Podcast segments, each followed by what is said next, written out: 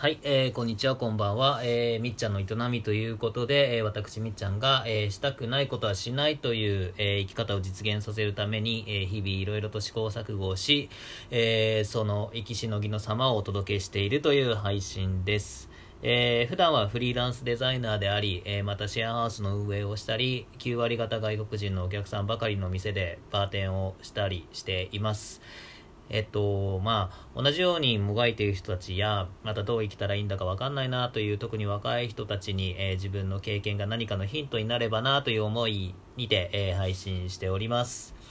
えーさて、1月24日、えの今回は、えー仕事は待つな、勝っていけという、えっ、と、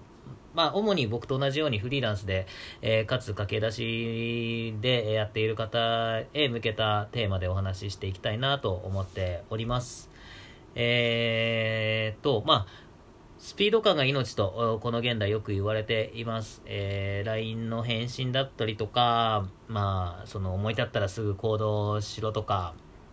で、まあ今までもそういったことをふむふむと思っていたんですけども、まあとはいえ、えー日々忙しく、まあ LINE なんかもいちいち返してやんなかったりとか、えー面白そうだなとか思っても、まあ時間がなくて流れてしまうっていうこともしばしばありました。えーなんですけども、今こう、フリーランスという身になって、えーなんとかこの自分の生活を立てていかなきゃいけないという状況に立たされた時に、えーそのスピードの大事さっていうのは、うん、やっぱりこう、ひしひしと感じさせられています。えー一番の理由としましては、えー得られただろう仕事が得られなくなるからです。で、仕事と生活が直結してる今、えー仕事を逃すことのダメージっていうのは本当に大きく、うん、そしてめちゃくちゃへこみますで、まあ、鉄は熱いうちに打てというのは言ったもので、えー話が盛り上がったその瞬間に、えーどんどん進めていかないと、えーいけないなと。でやがてそれがどうでもいいことになって、えー他で盛り上がったところで、えー仕事が他に取られてしまうという、えーそうですね。自分で勝っていかないと本当に得られないなっていうのをあの今実感を覚えております、えー待った時点で負けです。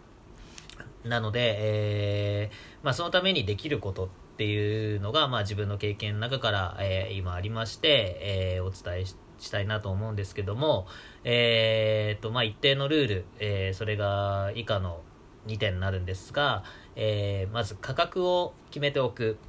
でそして予定を詰めすぎない、えー至ってシンプルなんですけども、えー駆け出しのフリーランスは意外と整えられていないのではないのかなと思ってあげました、えー僕自身もそうですねちょっとこの辺ができてなかったです。で、えーと価格を決めておくに関しては、えやっぱりクライアントが気になるのはやっぱりお金です。で極端な話クオリティよりも、えお金の方が判断材料としては大事かもしれません。えーまあ、もちろん自分の作例を常に持ち歩く、えーまた SNS で事例を小出しにしておくことっていうのは、えー大事です。で、まあ、自分はこんなことできるっていうのを常にあのアピールしておくっていうことは、まあ、それはもう当たり前のこととして。で大体仕事の話を自分に持ちかけてきてくれるというその時点で、えーていうかなそのクオリティとかあの作風とかっていうのは、えークリアされている、まあ、もしくはその人柄的にクリアされていると思います。なので、まあ、こういうものが欲しいとなんかこう相談された時にその場で、えー、と金額を提示できるっていうのはやっぱりまあ向こうの向こうにも予算がありますから、えーまあ、それで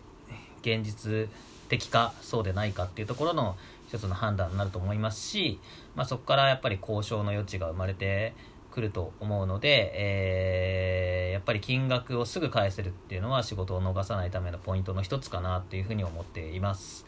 で次に、えー予定を詰めすぎないということですね。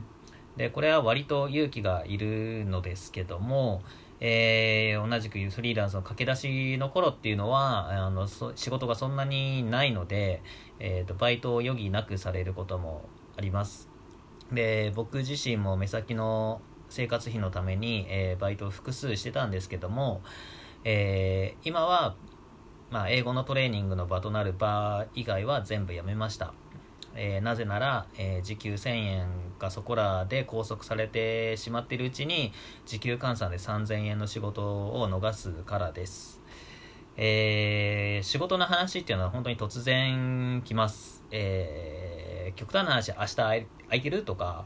まあ、もしくは今平気とか、えもうそういった話も多々